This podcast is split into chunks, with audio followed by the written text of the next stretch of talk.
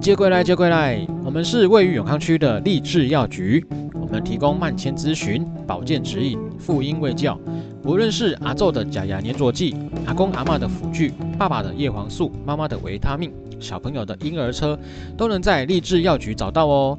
立志药局提供多种商品服务，无论是 OK 泵、绿油精、喉糖、消炎止痛药膏、私密洗剂，以及各大厂牌保健食品、营养品。如信辉、美丽固、善存、雅培等等的，买不到也可以请我们帮您找寻哦。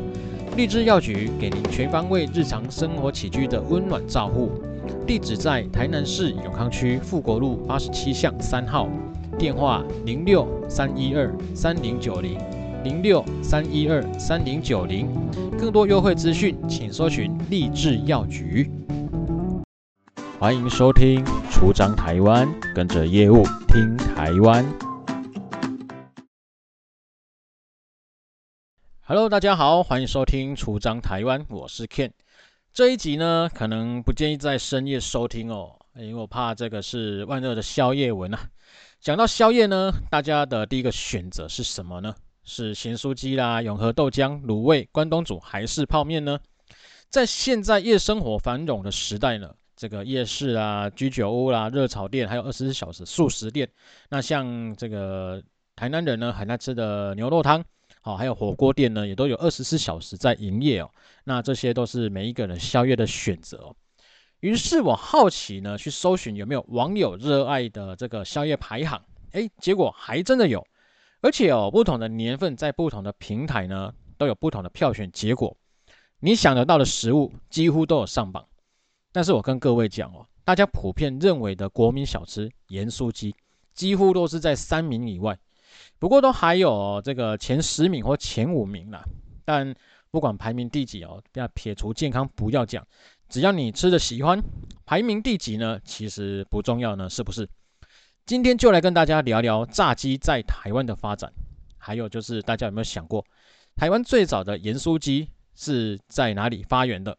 那以及乡民常常赌的鸡排，到底为什么要赌鸡排？今天就来跟大家分享一下。首先呢，人类用油来高温烹调的历史呢，大概有数千年了。在西元四五世纪的罗马帝国就有食谱记载油炸鸡肉的料理。那当时呢，使用的是橄榄油哦来做烹调。此后呢，这种油炸烹调的料理方式呢，逐渐扩散到欧洲地区以及这个中东世界。那各国有许多不同的油炸炸物料理哦，那像是日本的甜不辣天妇罗，韩国的韩式炸鸡，英国的炸鱼等等的炸物，在下锅之前会会先腌制过，然后再裹粉才下锅。那保持它原有的风味不流失之外呢，也可以保持水分，避免说呢将这些肉啦蔬菜呢，那直接下去炸哦，那炸到烧焦哦。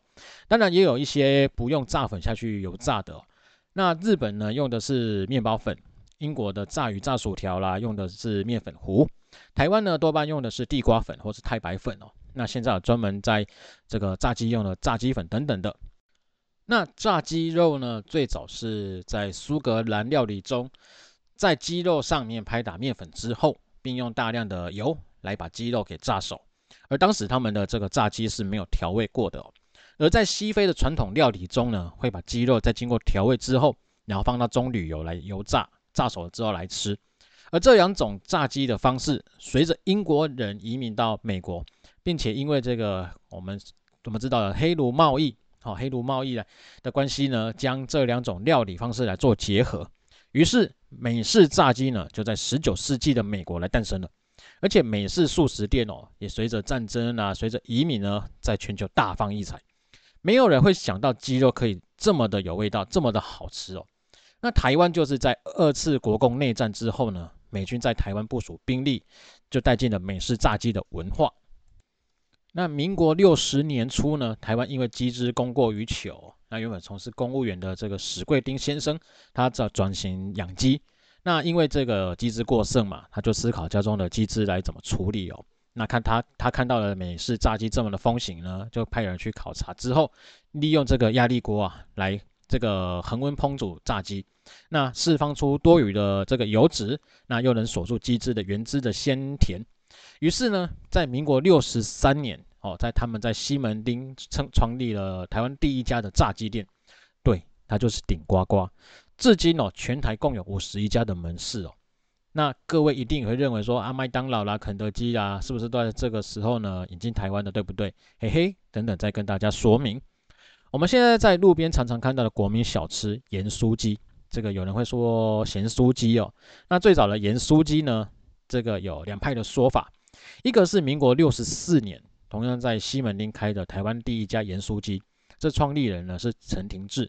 那他们家中本来就是在经营餐厅啊，那后来这个餐厅经营不善，陈廷志呢就将鸡胸肉呢切块，然后腌制之后再油炸，撒上他们家的祖传秘方的调味粉。没想到呢，这个味道，这个他们这个炸鸡胸肉呢，一炮而红啊！后来更成立了台湾第一家有限公司，那专门卖他们家的这个调味粉，而且开放免费加盟。唯一的条件呢，就是要用他们家的调味料。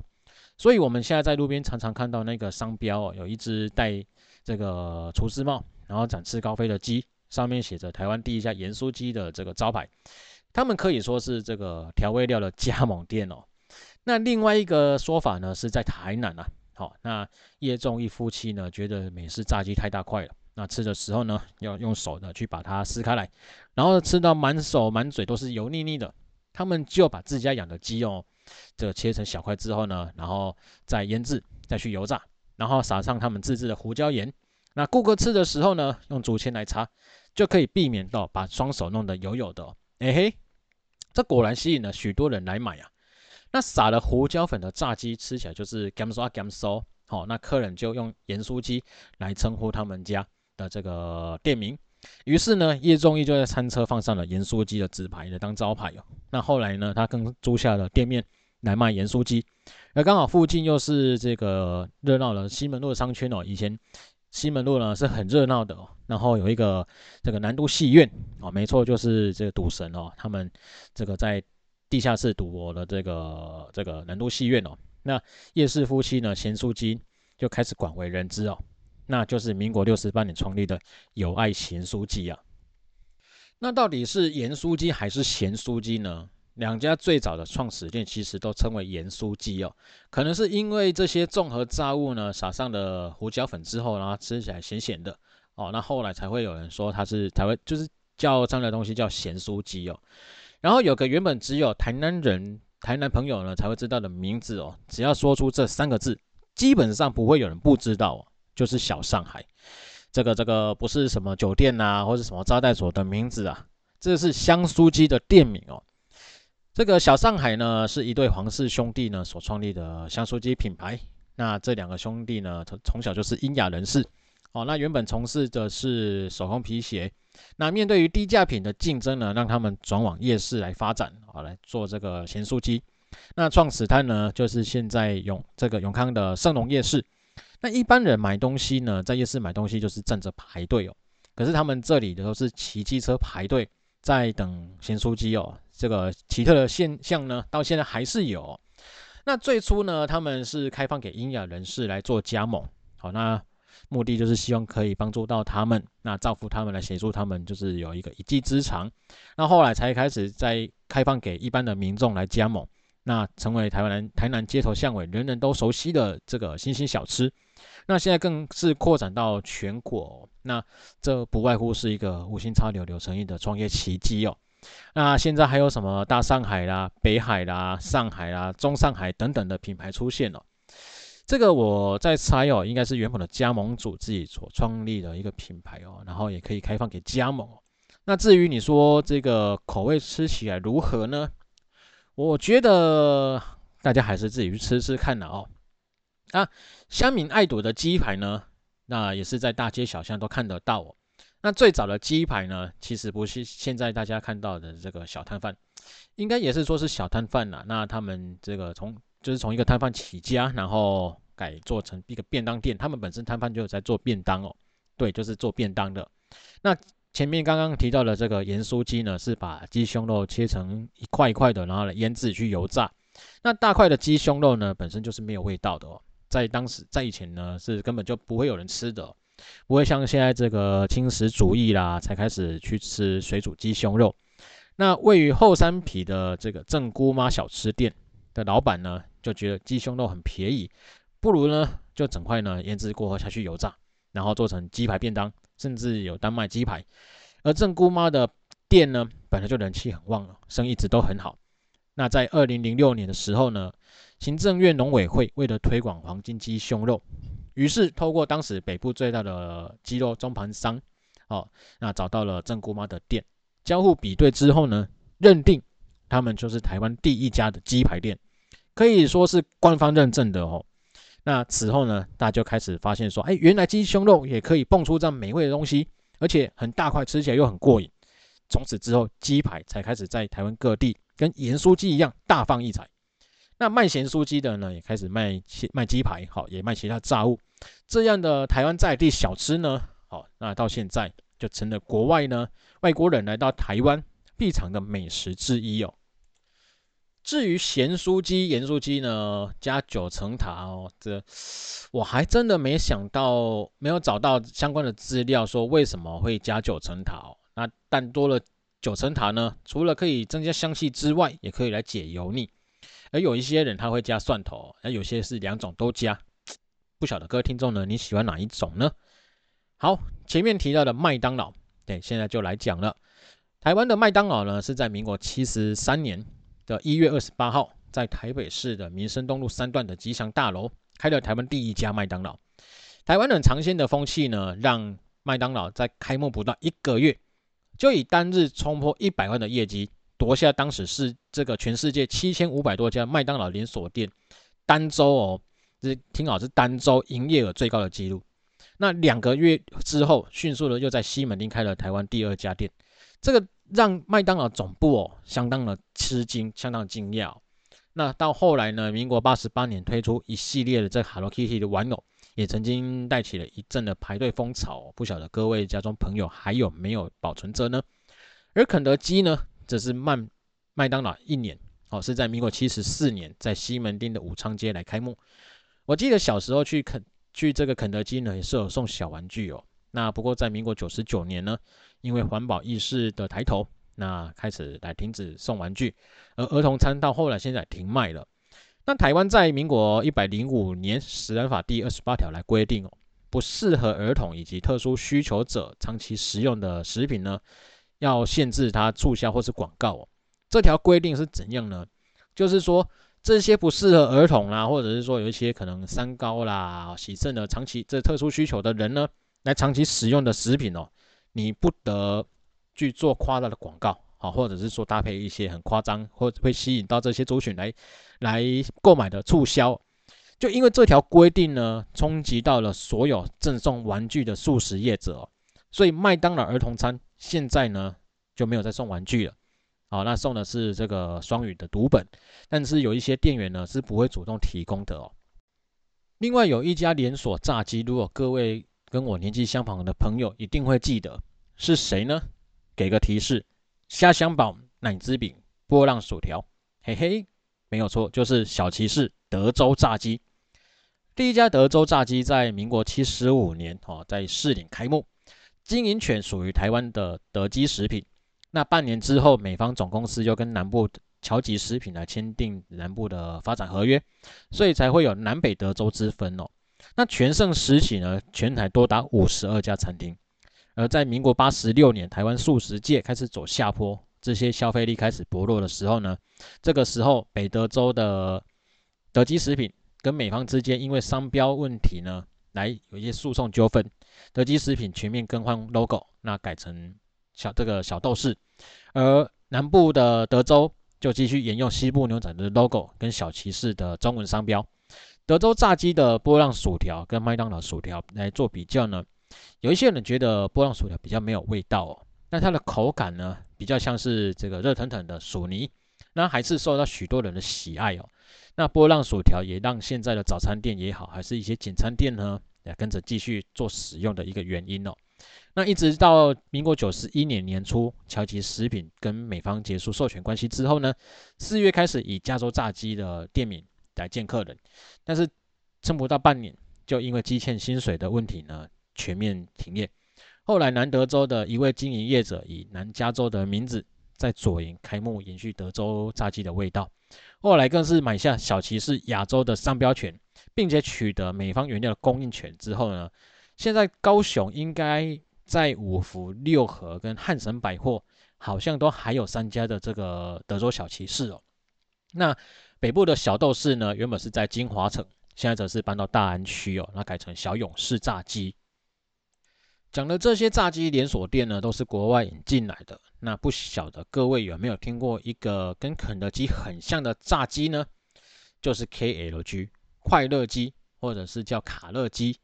这商标呢，乍看之下都是红底白字，但是快乐鸡是一只打了蝴蝶结的公鸡哦，它不是上校爷爷哦。那英文缩写呢是 KLG。以前肯德基有一句广告台词是：“这不是肯德基，这不是肯德基。”对，这真的不是肯德基，这应该也是六七年级生的回忆哦。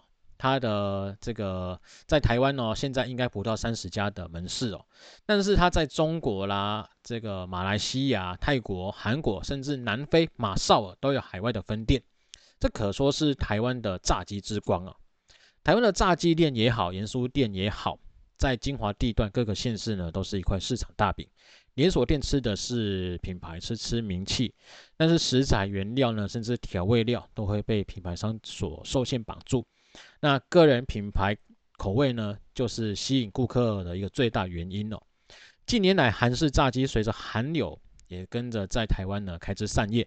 我们印象中红红的那种甜辣酱的甜辣酱汁的这个洋洋炸鸡，是一九八二年在韩国一家百家诶百利家乐炸鸡店所创始的。其他台湾常见的还有什么阿亮鸡排啦、阿力鸡排啦、激光香香鸡等等的，不晓得大家心目中最好吃的是谁呢？那你问我的话呢，嗯，当然就是我家巷口啦。好，那另外跟大家分享一下一个一些呃关于吃炸鸡的小禁忌或小趣事哦。在韩国呢，你不能把炸鸡分给另一半吃，为什么？据说呢，这代表他会你帮他插上了一对翅膀。让他飞离你身边。如果让你男朋友啦，或者是老公呢吃鸡翅的话，就有可能会外遇。所以在炸鸡广告中呢，很少看到男人吃鸡翅的画面了。还有什么跟平辈一起吃炸鸡，但是没有问过对方要不要吃，就把最后一只鸡腿给吃掉的话呢？这严重的严重起来可能会引起革命哦，甚至是断交的那一种哦。因为韩国人韩国人呢认为鸡腿呢是整只鸡的精华，加上鸡翅的禁忌呢。你可以看到韩片中大部分都是吃鸡腿的画面哦，而我们片头有提到这个炸鸡引进美国呢，有一半的原因呢是跟黑奴贸易有关。当时他们的经济状况不是很好哦，吃炸鸡这样的高热量的食物呢，让他们在工作中呢可以比较不容易饿。虽然美国人把炸鸡发扬光大，但是白人跟黑人的这个种族歧视到现在还是存在哦。对于黑人只吃得起炸鸡，并且是这这给人家就是随便啊粗鲁吃饭的这种刻板印象呢，现在还是有。因此，在美国吃炸鸡哦，你不要随便开这个颜色的玩笑哦，可能会引起引起公愤哦。最后跟大家分享，为什么选举大家都喜欢去赌鸡排？好，这样的祭品文究竟从何而来呢？最早的祭品文呢，是出现在 PTT 哦。祭品呢，最原始的定义。就是你跟神明许愿呐，然后成真之后呢，你带着贡品，或者是带一些呃，你那种吃的水果呢、饼干，然后或者是一台这种谢神器去还愿了。那 PTT 呢上面就出现了，诶，如果怎样怎样啊，我就干嘛干嘛啊。如果什么球队输了呢，我就去跳河，我就去裸奔。如果帮我神到谁呢，我就请喝奶茶等等的。而别以为这个祭品文哦，只是随便说说。在 PTT 的祭品文出现之后呢，各各乡民呢就开始来做备份。如果兑现了呢，就会得到乡民的赞赏；如果食言了呢，就会受到这个乡民的大力唾弃。而最早出现跟选举有关的祭品文，是在二零一二年的总统大选，在八卦网上面呢，出现了大量希望蔡英文当选的祭品文。不过在二零零八年的时候呢，有一名国文老师哦就说：“诶，如果是马英九胜选呢，哎，他就会吃掉五百公克的排泄物。”当然那时候马英九当选了，那这老师有没有兑现呢？就不知道了。至于为什么不赌香肠，还是赌牛排，还是赌这个其他东西，在推测啦，可能是因为鸡排店哦比较多，那要外送呢，要自取都比较方便，加上这个单价啊还可以接受。那一块鸡排呢，你当做点心或者是当做正餐都可以，才会有这么多的鸡排祭品哦。那你说一家鸡排店能提供这么多的分量吗？这种情况之下呢，满街的鸡排店就是有优势啊。这家叫个几份，那家叫个几份，这样就凑齐你要的数量啊。而免费吃鸡排呢，这种小确幸呢，在消息一放出来呢，它就有凝聚性啊。媒体的放送呢，有媒体的效应。先不要说有没有办法去这个抢到票啊，但是至少在初期的这个话题性呢，就这个很明显哦。我个人是不会去花时间排这个啦，毕竟时间就是金钱哦。想吃我去买就好啦。哦，那讲了这么多跟炸鸡有关的话题呢，各位是不是饿了呢？提醒大家，适当就好，不要吃太多，因为摄取过多的油脂跟淀粉，很容易造成心血管疾病。而且这个油炸的温度没有控制好的话呢，也很容易产生致癌物哦。那么今天的节目就讲到这里，感谢大家的收听，也欢迎支持其他的音频节目或是小额赞助。想听什么内容呢？也欢迎跟我说。我是 Ken，我们下次再见，拜拜。